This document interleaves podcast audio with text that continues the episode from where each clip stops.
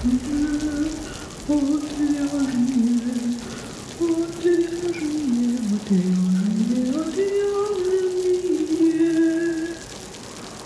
шоу «Отвяжные». Привет, в эфире «Отвяжные» подкаст о вязании. Этот подкаст является частью проекта «Не без дела» о творческих людях, создающих крутые штуки своими руками. Я Марина. Я Мария Зверин. И сегодня мы поговорим о разнице между дизайнером и между ремесленником. Есть ли эта разница, в чем она заключается, и что вообще важно для нас, людей, создающих вещи. Мария Зверина – авангардный текстильный дизайнер. Она играет с фактурой полотна, использует всякие разные нити, разные техники, и при этом получаются какие-то просто невероятные объекты, зачастую уникальные. Я вам очень рекомендую пройти в ее инстаграм, если вы там до сих пор не были. Ссылка есть в описании к выпуску. И вы знаете, я зашла, я это увидела и поняла, что у меня один только вид этого всего уже вдохновляет что-то что придумывать, что-то делать. Мария уже больше 10 лет преподает в Израиле в, колледж, в колледже дизайна и искусства Шинкарь. И я почитала Инстаграм, и, знаете, она зарекомендовала себя как преподавателя, который дает наибольшую свободу самовыражения студентам. Поэтому, мне кажется, это тот самый человек, который может очень классно нам обо всем рассказать. Так, и продолжаем минутку наших, так сказать, новостей, я вам напоминаю, что при покупке на сумму от 3000 рублей в магазине «Хобби Идея» по промокоду КАРТ вы получите 5 наших открыток в подарок. Ссылка на магазин есть в описании. Также вы можете купить эти открытки напрямую у нас на сайте Отвага Club. Там же вы можете купить инструкцию по вязанию носков – Короче, заходите на сайт, можете поддержать нас просто так, можете поддержать нас покупкой наших всяких штук. Все, начинаем подкаст. Мария, расскажите, пожалуйста, есть ли вообще какая-то разница между дизайнером и ремесленником, и как вы видите человек дизайнер, да, или человек-ремесленник? Ну, на самом деле это самый распространенный вопрос, самый. И обычно мастерица да, или ремесленник э, обижаются да, зачастую, что их не называют дизайнерами. Но на самом деле разница есть. Ну, как, как есть, так и говорю. Э, в принципе, что такое ремесленник или мастерица? Это человек, который технически владеет мастерски своим делом. То есть, э, если человек вышивает, то он это делает мастерски. Я имею в виду прям вот мастериц высокого уровня. Э, если он вяжет, так э, свяжет любой свитер, свяжет любое платье, любой узор и делает это мастерски. Дизайнер не всегда делает это мастерски, но он умеет э, так э, с, не, не то что составить вещь, да, придумать вещь, даже на основе того, что уже существует. Что человек смотрит и говорит, ой, как это может быть вообще, как? То есть э, вообще на, на русском языке, в русском языке нету слова дизайнер, я не нашла.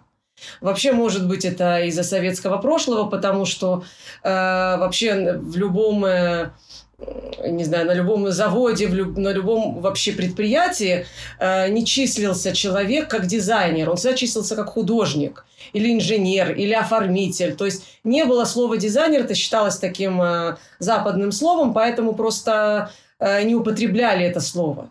Вот. И потом уже, конечно, у нас просто вошло в обиход слово «дизайнер» уже после распада Советского Союза. Но по-русски я не могу найти перевод этому слову правильный.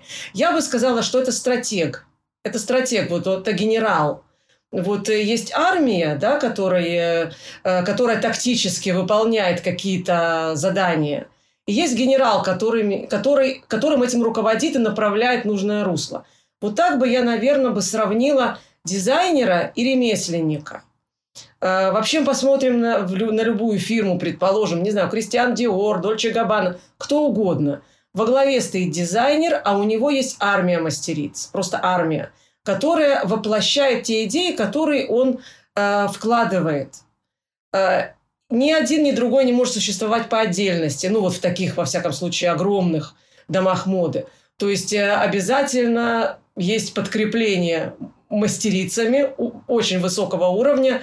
Э, не часто выкладывают э, видео, да, как создается какая-то вещь кутюрная, которая занимает 500-600 часов работы. Сидят мастерицы. Но при этом придумал это дизайнер. То есть он придумал композицию, он придумал, какими материалами лучше, он придумал, что, как, для чего, почему – а они уже это воплощают. Поэтому э, мастерицам не следует обижаться на то, что их не называют дизайнерами, потому что они абсолютно незаменимые для любого дизайнера. Они абсолютно важные, важнейшие э, люди в любом производстве. Ну вот я, например, сама по, по себе, я считаю себя и дизайнером, и мастерицей, потому что, ну, во-первых, у меня нет огромной фирмы, да, огромного дома моды. А, вот. И я воплощаю сама. За меня никто не вяжет вообще никогда. То есть э, э, я даже себе не представляю, чтобы я дала кому-то вязать э, то, что я, то, что я делаю. То есть поэтому я как-то и там, и там, как-то обезьяна посередине, наверное, бегаю. Вот. Но вообще в этом, конечно, самое, вот, самое большое различие. Это тактика и стратегия. Вот, предположим, даже в институте, в котором я преподаю, у нас же выпускают дизайнеров, у нас не выпускают мастериц. А, конечно, мы учим технику. Понятное дело, мы учим технику, но самое большое, э, самый большой акцент делается именно на дизайне. То есть, когда я даю оценку студенту, это самое тяжелое, это дать оценку студенту в конце курса, 80% а, оценки состоит из оригинальности идеи. Оригинальность, дизайн и только, может, 20% исполнения. Э, за это, знаете, очень многие э, недолюбливают высшие учебные заведения по дизайну. Ну, в частности, Шинкарь тоже не все любят, потому что кто-то в него не поступил когда-то. Э, вот. Поэтому есть такие как немножко обиды, и люди говорят, ой, да они там шов не могут, в общем-то, ровно сделать. Ну, во-первых, есть те, которые умеют проложить ровно шов, а во-вторых – они, в общем-то, как дизайнеры не обязаны. Они возьмут человека, который им этот шов сделает как надо, но при этом будет изделие абсолютно смотреться дизайнерски, потому что они сами его сделали, они сами его придумали, и они его дали на, э, на исполнение другим людям. И это абсолютно нормально. То есть дизайнер не должен сам сидеть, если он хочет, он может, конечно, это делать, но он не должен сам сидеть и все это и все это уметь делать. Представляете, если один вот человек, который стоит во главе Шанель, допустим, или Кристиан Диор, там же миллион техник, это я имею в виду сейчас техническое, да, там и ткачество, и, и вязание, и вышивание, и валяние, и принт. Как может один человек это все делать? Он, он не может. Но он знает, как этот принт должен выглядеть, предположим. Допустим, э, я преподаю, дизай... я преподаю вязание – но если меня зовут э, экзаменатором на какой-то курс, который я не вела, предположим, дипломный проект, или я сама веду дипломный проект у тех людей, у которых специализация принт или ткачество. Но я не знаю этих техник. Но я, тем не менее, являюсь их э, руководителем э, по дизайну. Потому что мне совершенно все равно, как это сделано. Вязано это или отпечатано, или это сотканное. Я знаю как должна выглядеть композиция, я могу указать на неправильность в каком-то цветовом решении и так далее и тому подобное. Потом уже человек идет и, и это делает. Но мне не нужно на самом деле знать, как это сделано вот точно. Конечно, э, когда я вижу, предположим, э, естественно, мне легче давать направление человеку. Но могу и в любом другом направлении дизайна. У меня такой вопрос. То есть я вообще придерживаюсь мнения, что каждый э, из нас, да, каждая профессия э, это немножко, ну, немножко каждый художник. Даже тот же хирург, да, который э, решает, как, э, как, как, грубо говоря, какую часть у человека отрезать, да, э, он все равно придумывает, как это сделать настолько изящно, чтобы минимальное, допустим, вмешательство да, в здоровье человека или там минимальное воздействие на остальные органы или еще что-то подобное. И, как мне кажется, что роль мастерицы, она не только в том, чтобы, ну, мастера, мастерицы, да, ремесленника, не только в том, чтобы сделать идеально ровно, красиво и замечательно все, как хотели, да, но и в том, чтобы подобрать подходящую технику даже местами. Может быть, даже придумать какую-то технику. Вот насчет такого, как вы думаете? Э, нет, абсолютно правильно. Э, вообще дизайнер может советоваться с мастерицей, да, что, что может быть. Это понятное дело. Но все-таки мастерица больше заточена, заточена на технику. То есть э, даже, естественно, она может... Я, я знаю вот мастериц, которые просто вот сними шляпу перед ними, потому что ну, абсолютно потрясающе э, сделаны э, работы. Но, тем не менее, вот дизайнер... И... Ведь откуда начинается дизайн? Начинается с вдохновения. С вдохновения. То есть, и вдохновение – это не взять э, какую-то вот одежду похожую, да, и, и э, э, сделать что-то в другой технике, да, хотя есть люди, которые считают, что это вот вдохновение. На самом деле это не совсем так. Э, дизайнер берет вдохновение в любом э, вообще объекте во Вселенной. То есть, э, предположим, архитектурное сооружение, цветок, э, я не знаю, все что угодно, и он прорабатывает это и выдает результат уже в одежде. То есть здесь работает очень высокий уровень абстракции. Абстракция – это то, то, чему, кстати, вот учат в дизайне, потому что это очень сложно на самом деле сделать абстракцию чего бы то ни было. И если человек это вот не учит, ему очень сложно. Ему очень сложно это сделать. Предположим, вот вы возьмете, допустим, розу, да, цветок, попросите мастериц связать розу или по вдохновению розы. Я вас уверяю, что практически 100% свяжут вам розу потрясающую, э, бесподобную. То есть, э, не знаю, с капельками росы, со всем чего угодно, но это все равно будет роза.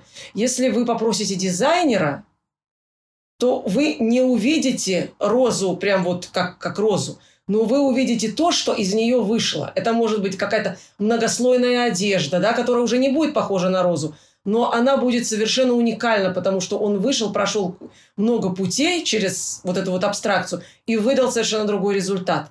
Поэтому вот, вот, здесь, э, вот здесь я вижу очень большое отличие. Хотя, да, хотя многие мастерицы могут делать, естественно, они занимаются художественным. Да, это, это не, не техник, который пришел, там, я не знаю, что-то починил. Они занимаются, они творческие люди.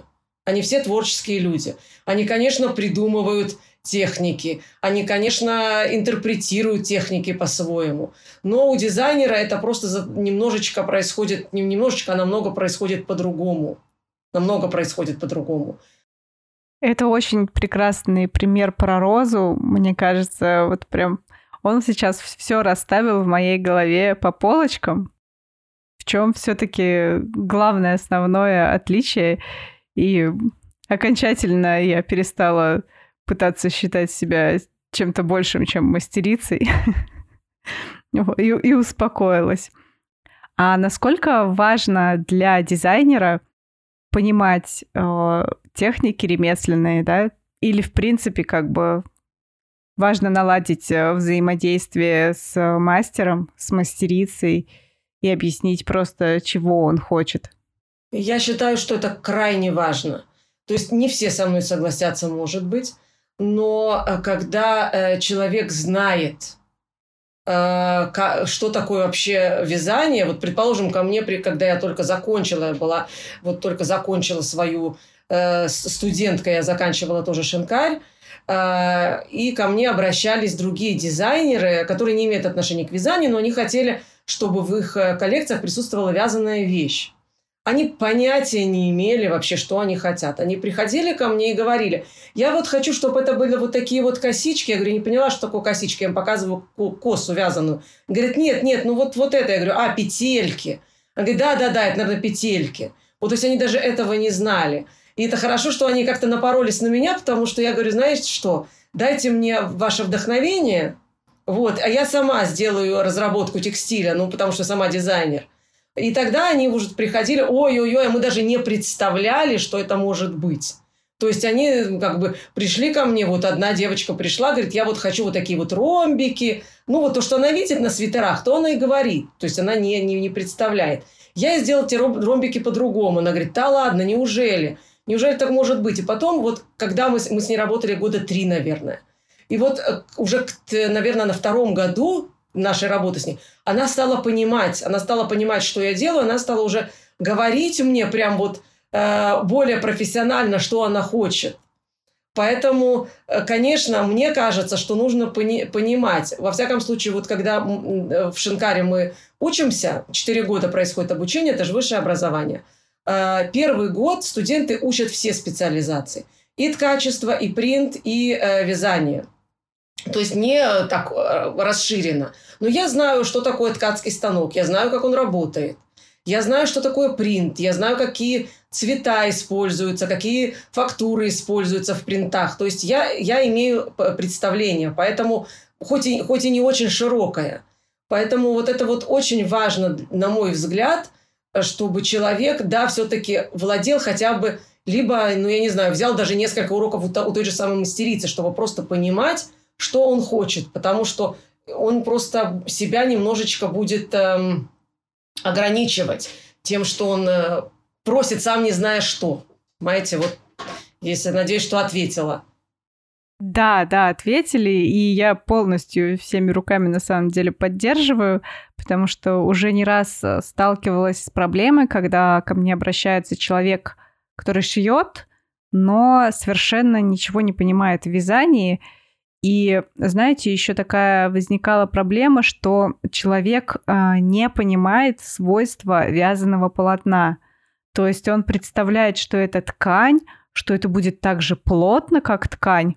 Ну, как бы, по сути, привык, да, к тому, что у тебя есть ткань, который, с которой ты работаешь, э, привык промышленному трикотажу из магазина, который тоже гораздо плотнее, чем то, что мы можем сделать руками или на бытовой вязальной машине. И это вот прям сложно. Несколько раз я об это споткнулась, поняла, что моя машинка не рада, когда я не объясняю людям, в чем разница между тканью и ручным вязанием.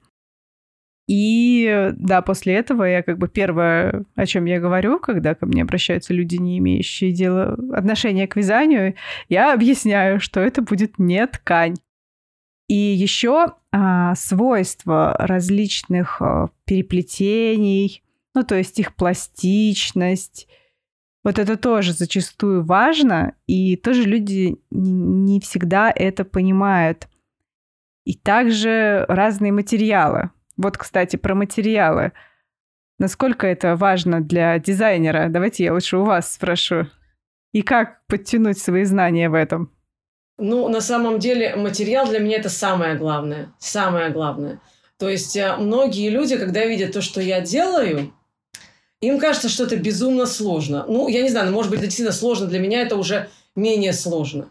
Но на самом деле я просто играю материалами в большинстве случаев. Дайте мне разные материалы, оставьте мне одну функцию вязальной машины, гладь, и я сделаю шедевр. Я вам вот это обещаю просто.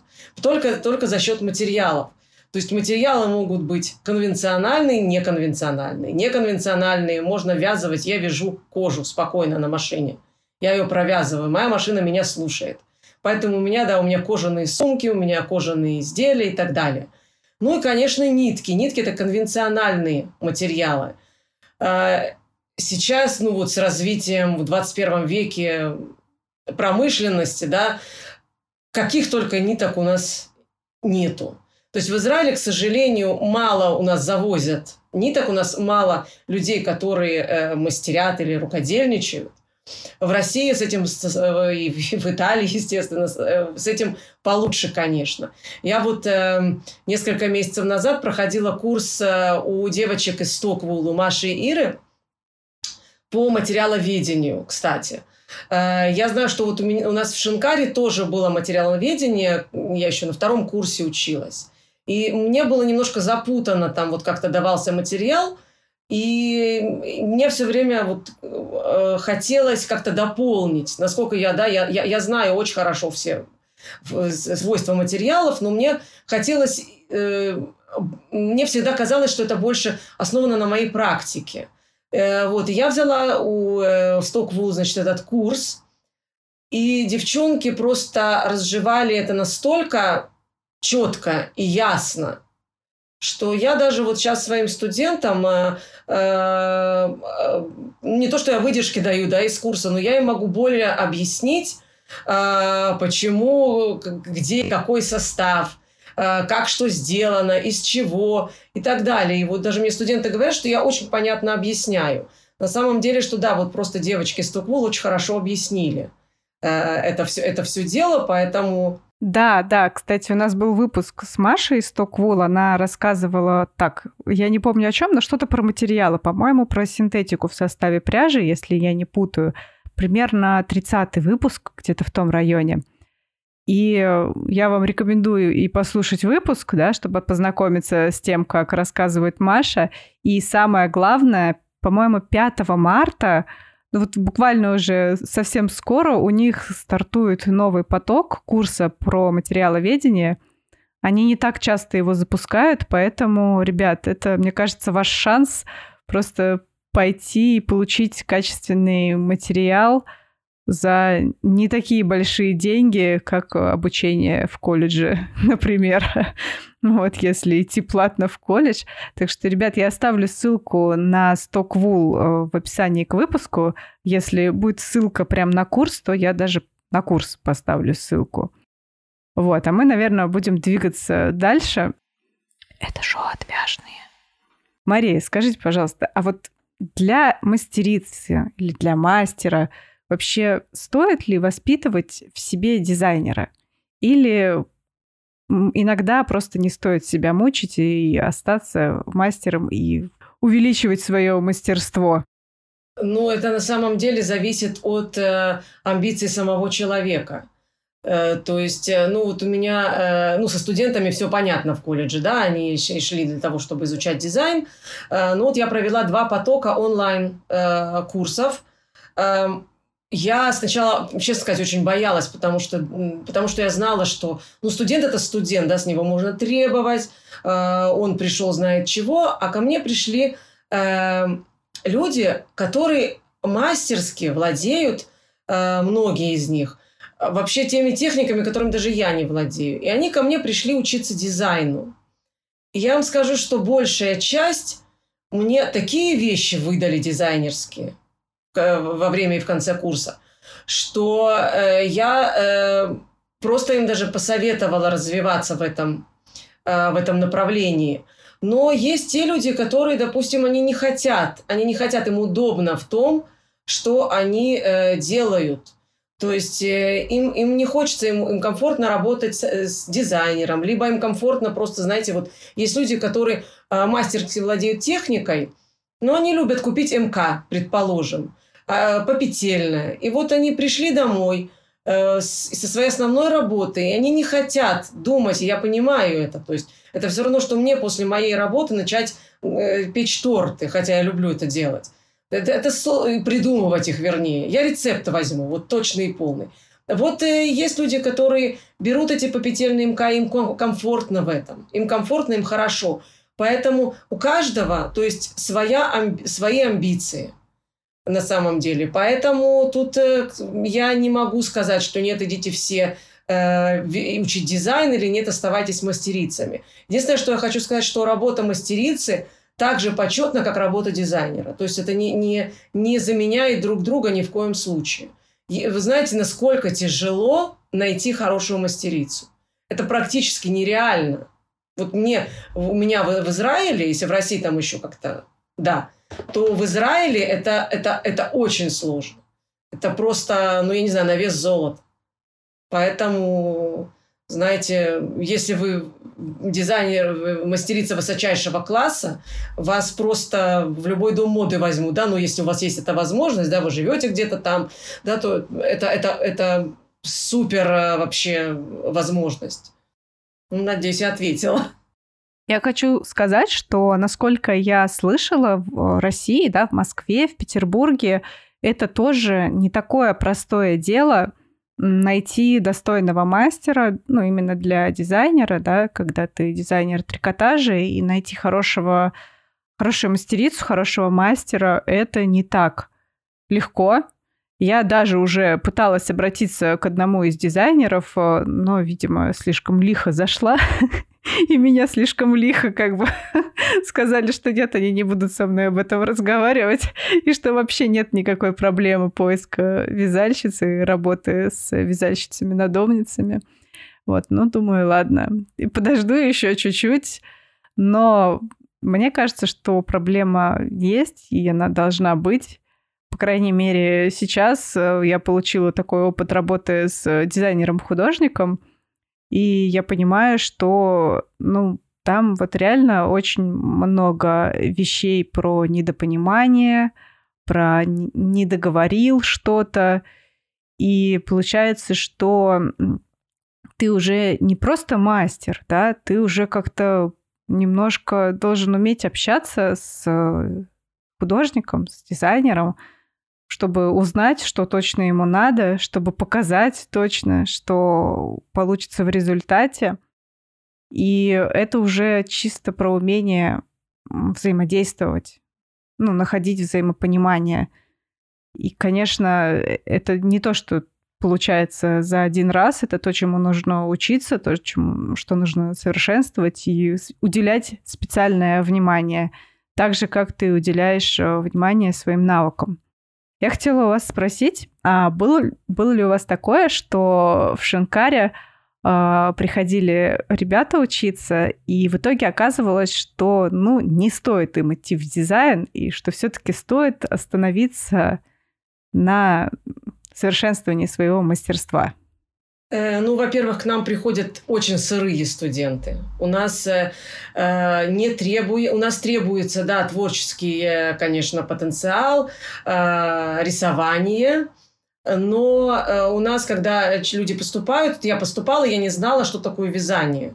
Я начала научилась вязать в 29 лет. То есть я не, не знала, как выглядит вязальная машина в принципе. Я, я вообще не знала, что она такая существует. Не то что. А, поэтому у нас э, ребята просто приходят, э, они не, не знают вообще никак, что такое ткацкий станок, ни что такое вязание, ни что такое принт. Они учатся уже в, процессе. Но э, в процессе э, выясняется, что кто-то, да, очень любит техническую составляющую. И они, да, они идут... Э, э, некоторые вот даже остаются в Шинкаре, предположим, в, работать в лаборатории. Лаборатория, э, как я не знаю, как сказать, промышленная лаборатория. То есть э, там, где у нас промышленные машины, они помогают студентам составлять вот какие-то для промы... э, файлы для промышленного вязания и так далее, потому что они вот очень в этом подкованы, и дальше они не хотят. То есть они хотят вот, вот этой вот техподдержкой быть. И это тоже нормально. Есть те, которые категорически не хотят да, а есть те, которые э, вообще тоже не раз говорила, они заканчивают учебу, рожают детей, говорят, а нафиг мне все это надо, и идут э, себе работать, я не знаю, где-нибудь в бухгалтерии. Такое тоже есть. Вот. На самом деле, э, если человек хочет, я уже, знаете, у нас, когда вот после Шинкари заканчивают люди, начинают, начинается истерика, где найти работу начинает плакать, потому что текстильная промышленность-то вся где сейчас? В Китае. Э, все это, э, э, все фирмы, которые у нас были, они все и остались, но вся промышленность, она уехала в Китай. В общем, это не только для, для Израиля, но Израиль вообще страна крошечная, поэтому, поэтому сложно. Вот. И те ребята, которые заканчивают, знаете, у нас по окончании такой большой, это даже не выпускной вечер, а огромная выставка. Это вообще считается выставка вузов э, по дизайну, это считается прям событием. Это и телевидение, это журналисты с радио, это и печатные издания, это интернет-издания. В общем, короче, все как бы софиты направлены на тебя, на этот поток, который заканчивает. И про тебя пишут, это такой крутой, и все это происходит все в июле. А в августе все потому что ты уже закончил и уже готовится к следующему потоку. Вот, а, а студент почему-то думает, что вот сейчас на меня посмотрят, все умрут, И вообще все мне сейчас предложат работу. Вообще во всех, вообще во всех фирмах. А так не происходит, так вообще не происходит. И в мире буквально это было, там, я не знаю, по-моему, с Гальяном, Аквином, там, ну, с немногими теми, кого подобрали прямо, да, извиняюсь за слово подобрали, да, на, на, выпускном, на выпускном вечере, скажем так. То есть их немного. На самом деле вот э, тебе дают искру, да, а ты уже должен потом пламя из него сам, сам э, как-то выжимать. То есть э, нужно не останавливаться. И когда мне говорят, ой, работу не найдешь и так далее, никому не надо, я говорю, значит, вы не пытаетесь просто. Потому что те, кто пытается, он спотыкается один раз, два, три, пять, а на десятый у него получается. У меня много студентов работает в Европе, работает в Америке, э, открыли свои фирмы. Но это, опять-таки, много, потому что я просто уже как бы 12 лет преподаю. Но это, в принципе, процентов 20 от 100 процентов. И те 80, которые не нашли, они просто не искали. А просто не искали, им кажется, ой, это, ну, это никому не надо, и все. Вот, вот, вот так вот. Поэтому у меня, допустим, родители тоже, когда я поступала в Шинкарь, а это мое третье высшее образование, я была дипломированным уже э, специалистом в других областях, и они просто были в ужасе, потому что э, как бы а кому это надо. И тем не менее, я э, вот 12 лет с тех пор, как я закончила, я в профессии, я никуда из, от нее не уходила. То есть что-то не получается, я по-другому пробую, не получается, я опять пробую. И получается. Вот так вот. То есть, опять-таки, многие не понимают, что работа дизайнером, художником, да, это действительно труд, это постоянно тренироваться, постоянно что-то делать, может быть, в стол, потому что если ты не будешь это делать, тебе будет нечего показывать, э, ты не будешь развиваться, а развиваться нужно продолжать а не опять-таки стоять на месте и надеяться, что то, чего ты достиг во время учебы, этого будет достаточно, и ты просто можешь как бы свои а, выпускные работы, так сказать, отсылать в разные места и надеяться, что кому- кто-то, кому-то это понравится, и раз тебя не подобрали, так сказать, на выставке после выпуска, да, то тебя, возможно, подберут чуть позднее. А мы упоминали, вы упоминали про курс, да, про свой онлайн-курс. Расскажите, пожалуйста, о нем подробнее, что за чудо-курс и как вообще на него попасть, и что вы там рассказываете? У меня прошло два потока, называлось «Текстура через вдохновение», где я преподавала просто э, текстуры абсолютно различные, абсолютно сумасшедшие – при этом я никогда, поскольку это курс по дизайну, это очень-очень важно. То есть это не попетельное МК какое-то, это именно курс по дизайну, где человек берет свое вдохновение и как дизайнер проходит все ступени до полностью до, э, до, готовой, э, э до готового текстиля. На курсе э, текстура через вдохновение еще не было я не, не требовала делать готовую вещь, я не просила. Но курс я все-таки э, немножко переделала. Вот сейчас я вчера закончила, наконец-то дописала, досняла последнее видео, где это будет не просто текстуры, но это будет, будут готовые готовые вещи, готовые вещи, и которые можно превратить от обычной вещи в вещи кутюр абсолютно. То есть я даю практически не то, что рецепт попетельный, никогда не даю попетельный рецепт, но абсолютно совершенно другое видение э, моделирования на машине. Э, я не, то есть я умею сделать обычный свитер с двумя рукавами, вот я сейчас в нем сижу, да, обычный свитер с двумя рукавами и так далее. Но э, я еще сама, это, кстати, пошло от моей дипломной работы, я разработала э, абсолютно другую систему координат для моделирования, где я не снимаю практически ни одной мерки. То есть меня совершенно не, не волнует, какой у меня обхват где и так далее. То есть я беру только количество игл, все. Э, это и поперечное, и круговое, и при этом э, ну, я вяжу стандартную такую э, длинную тунику за полтора часа, если я не включаю текстуры. Э, если я включаю текстуры, это может быть и 100 часов, потому что в зависимости от того, какую текстуру я хочу. И вот я студентам показываю, да, как он может, если кто-то хочет работать быстро, да, четко и на, на заказ, да, и у него нет этих 100 часов, он может использовать э, определенную технику, а если он хочет вообще выставляться где-то, такое тоже может быть, то я показываю совершенно другие, то есть кутюр техники. И э, таким образом за месяц человек научится делать юбку, нестандартный свитер, нестандартные туники и миллион разных кардиганов. То есть э, при этом курс у человека останется. Э, я его не забираю. Это будет у него просто все время. Я обычно как бы доступ к курсу э, э, какое-то определенное время. Я не считаю это правильным. Я отдаю, и это будет ему просто руководство на всю жизнь. Поэтому если бы у меня был такой курс, скажем так, какое-то количество лет назад, я была бы счастлива, потому что морочиться с, со всякими выточками и так далее, это, это безумно сложно. Ну, не сложно, но это занимает время. И плюс это еще выдается абсолютно одинаковый результат всегда. Здесь, во-первых, выглядит нестандартно, делается нестандартно. И может быть сделано как очень быстро, так и абсолютно кутюр кутюр вещь. Поэтому у меня вот курс называется «Курс кутюр». Очень, очень объемным выглядит курс, и когда вы сказали месяц, я, честно говоря, немножко офигела, потому что информации, кажется, тут очень-очень много. Но я, но я уже нацелилась туда все равно, потому что эти текстуры, ну как бы я понимаю, что я я сама дойду до них. Но сколько времени я на это потрачу и зачем тратить это время? Вот когда можно ускорить процесс. Это шоу отвяжные. А расскажите, пожалуйста, о качестве онлайн-студентов. Мы уже немного это затронули. А вы говорили, да, что к вам приходят мастерицы, которые очень классно вяжут.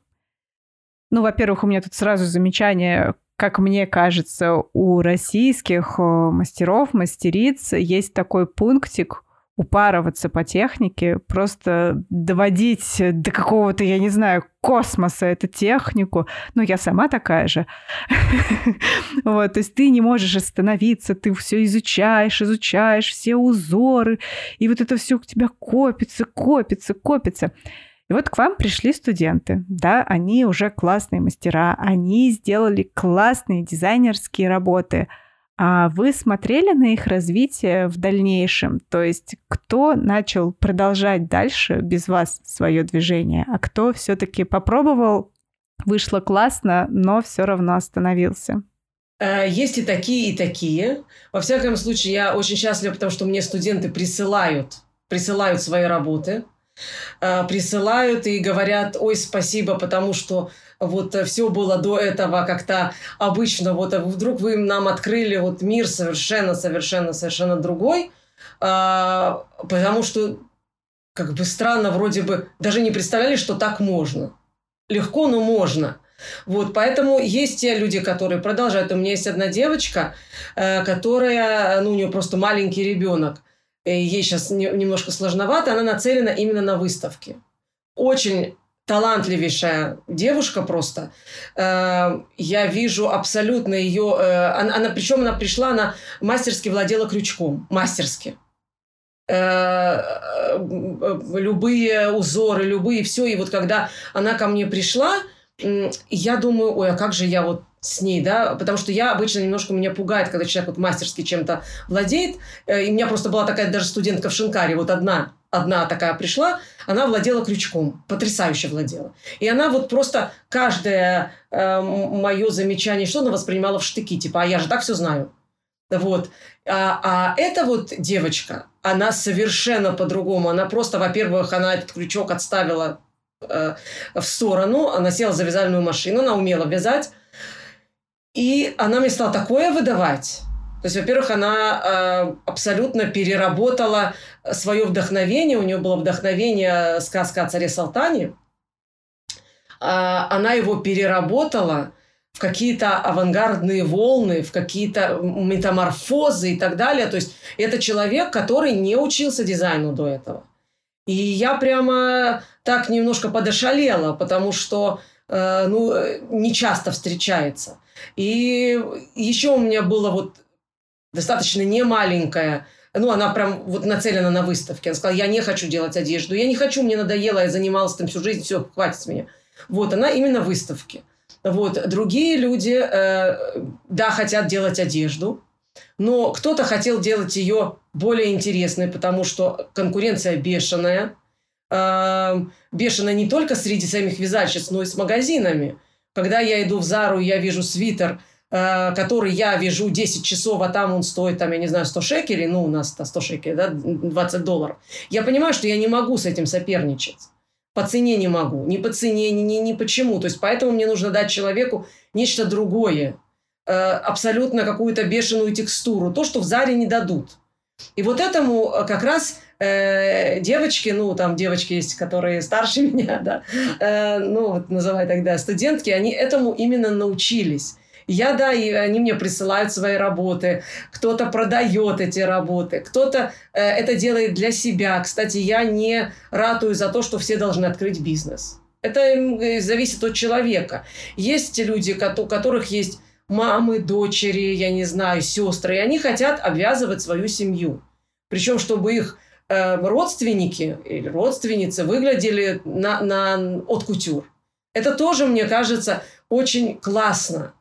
То есть не все должны идти в бизнес, не все должны сейчас с ума сходить, потому что, ой, как я раз... Э, в общем-то, есть люди, которые пришли ко мне и сказали, а мы не хотим бизнес, мы не хотим, мы хотим выиграть на все сто. Все. Вот, вот, вот такие вот тоже у меня были. Или там хотим дочек своих одеть так, чтобы это было сногсшибательно. Поэтому здесь вот э, очень важно сказать, что не все должны, не все хотят. Вообще бизнес это очень сложно. И не всем это нужно. Ну да, у меня все мои студенты, не все мои студенты, да, но многие очень держат со мной связь и каждый раз присылают изделия. И я, знаете, особо рада, когда я вот показала какую-то текстуру, и мне вот высылают ее, говорят, вот, а у меня вот получилось. Я думаю, о, мое, но уже человек, человек ее обработал, проработал, в другом цвете сделал, в другом каком-то материале, и уже получилось чисто его. Это очень классно вот для меня, я, я всегда рада этому. Это прям получается такая другая сторона. А, я видела, что вы писали, что первое время вы а, боялись, да, плагиата, что кто-то будет а, повторять ваши текстуры, а оказалось, что все равно повторяют по-своему, и получается иначе. И вот это такое невероятно приятное чувство, когда ты, по сути, являешься чьим-то вдохновением. А я хотела вас спросить еще про выставки про особенность вязания для выставок. И вы как-то направляете э, студентов, то есть, ну, говорите, может быть, э, с каких э, выставок начать или с каких там конкурсов начать? Или это уже они сами все находят, знают? Ну, на самом деле они сами находят, потому что на каждой выставке есть э, своя тема всегда. Поэтому э, э, я, когда вот только закончила э, с мне казалось, я хотела все. Ну вот все, как все. Ой, на всю, на каждую выставку, да. Ну, в общем, э, любой бочке затычка. Вот везде, куда бы. Сама потом я поняла, что нужно иметь готовые работы, готовые, которые нужно посылать на правильные выставки, когда ты находишь их. Потому что э, выставка на самом деле, ну вот у нас в Израиле, допустим, ищут, через месяц открывается выставка, тема такая-то. За месяц нереально сделать работу выставочную, нереально. Вот, а, а и у тебя, и я тогда уже смотрю, если у меня есть работа по этой теме, я высылаю, если нет, я оставляю ее в покое, то есть я не иду на эту выставку. Э, есть выставки, куда сложно попасть. Предположим, есть э, вот Миланская неделя дизайна, где я была, вот прямо вот успела за несколько месяцев до короны. Э, там был конкурс. То есть конкурс я должна была пройти и в Израиле, чтобы они отправили это итальянцам, и в самой Италии, потому что они держат очень высокую планку. Они не могут позволить себе, чтобы просто кто-то да, э, заплатил деньги и выставлял, эм, что попало. Это, они контролируют это, и как, то есть я должна была полный план и послать и объекты, которые я сделала, и э, послать э, полный план, как эти объекты будут расположены в пространстве, на чем они будут, да, буквально до каждой, до каждой до каждой полочки, если там я полочки использовала. И когда уже я туда приехала, и э, уже это все водрузили, то приходили кураторы выставки с итальянской стороны, и они проверяли, чтобы это соответствовало уровню выставки дизайна, а не просто выставки народного, так, народных промыслов. То есть это было, я так подозреваю, что это и на других выставках вот таких вот выставках дизайна это, это, одно, это всегда то же самое. Потому что есть разница между у нас все это называется выставкой. В Винлане называется выставка. И вот у меня, я не знаю, в городе Натания, да, выставка там, выставка распродажи тоже называется выставка. Да, где люди раскладывают там кольца, которые они делают, там сумочки и так далее, пишут цену. Э, вот. И такие выставки международные очень боятся э, скатиться по уровню, поэтому они держат музейный уровень. И это, и это очень-очень важно. Поэтому начинать я всегда, э, ну, во-первых, начинать уже с того, чтобы сделать работу. Сделать работу. А, я э, направляю не на какую выставку надо, а чтобы объект, который человек сделал, был выставочного уровня. Есть разные выставочные уровни. То ли мирового выставочного, то ли, то ли там, я не знаю, ну, как бы Дома пионеров. То есть я скажу об этом. Поэтому, э, конечно, когда человек э, создает выставку свою или свою или персональную, либо групповую, всегда есть куратор. Куратор выставки – это вообще профессия. Куратор выставки. У нас, э, по-моему, два года учатся на кураторов. У меня тоже, когда была персональная выставка, у меня был куратор, который э, смотрел, что это соответствует, соответствует теме и так далее и тому подобное. То есть э, на конкурсы можно посылать без проблем. Э, конкурсы везде организовываются, но опять-таки очень важный момент здесь то, что когда ты посылаешь на конкурс, презентационная сторона должна быть важнее даже, чем само изделие. Почему об этом говорю? Потому что сейчас огромнейший конкурс, да, даже среди вот э, э, модных дизайнеров. То есть человек может сделать потрясающую вещь, но он ее сфотографировал не так, там на фоне какой-то березки, да, не оформил это как-то, в, э, не обработал и так далее. Все, он проиграл моментально до того, как это началось. Э, поэтому здесь должен работать и графический дизайнер. Это если хотите, чтобы э, попасть на выставку вот именно такого хорошего уровня – то есть презентационная сторона, потому что она, именно она страдает практически у всех. Я вижу, да, э, ну, вяза, вязание, да, вот как сфотографировала себя тут вот цвет такой-то, вот, да, и со всеми этими выпирающими фигурами и так далее. Хоть это, может быть, сейчас у нас бодипозитив и все остальное, да, но когда речь идет о конкурсе, это это, это огромный конкурс, это огромная конкуренция. Поэтому все это нужно делать именно с, э, с фотографом и так далее. Это если выставки. Есть, ну вот, допустим, Инстаграм это тоже та же самая выставка, это та же самая конкуренция. Люди его недооценивают почему-то. И э, этому тоже надо учиться. И выставлять то, что нужно, а не просто так, э, так далее. И тексты писать, и все на свете. То есть это на самом деле не знаю, 20 лет назад это было гораздо тяжелее. Сейчас, пожалуйста, ты можешь заявить о себе всему, всему миру уже через соцсети. Просто люди этим не умеют пользоваться. Понимаете, не, не, не, неправильно, неграмотно пишут тексты, неправильно фотографируют свою одежду и так далее и тому подобное. Хотя мне кажется, это самый вот сейчас такой э, тренд, это на соцсети. Э, ведь э, вот если мы вспомним, допустим, показ Дольче Габбана несколько лет назад, они даже манекенщиц не брали, они взяли известных блогеров. У них по, по подиуму пошли только блогеры, потому что им нужно было блогеры-миллионники. Это было им важно. То есть э, сейчас у нас, допустим, в Израиле, ну, как всегда, проходит конкурс красоты, но туда девочки не хотят уже.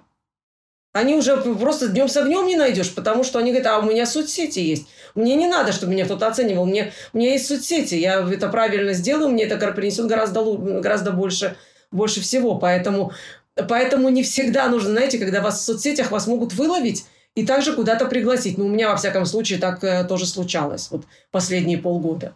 Поэтому э, не, э, не пренебрегайте. То есть перед тем, как ехать, посылать что-то на конкурс и так далее, опробуйте на соцсетях, опробуйте, насколько это с людьми говорит. Публикуйтесь каждый день. Да, то есть ну, это уже я не, не обучаю Инстаграму, это есть для этого другие курсы. Вот. Но это на самом деле не менее важно, чем что бы то ни было другое. Это ваша выставка, это ваше лицо. Да, действительно, в каждом, в каждом пути есть э, свои какие-то подводные камни. И, наверное, самый простой путь это когда ты вяжешь э, чисто для себя и для своей семьи, тогда тебе не нужно запариваться, представлять как-то себя а во всех э, других путях, так сказать, и в бизнесе, да, и в попытке найти работу дизайнером э, у какого-то бренда, и даже если ты просто хочешь оставаться художником, да, и ходить по выставкам, точнее, выставляться на выставках, то тут везде свои подводные камни, и везде нужно показать себя, уметь показать себя хорошо. Вот, и при этом можно немножко всегда подзабить уже на, на мастерство, так сказать, чуть-чуть. Мне кажется, в этом случае как раз вот тот момент, когда можно дать слабину в идеальности исполнения. Давайте, наверное, будем заканчивать.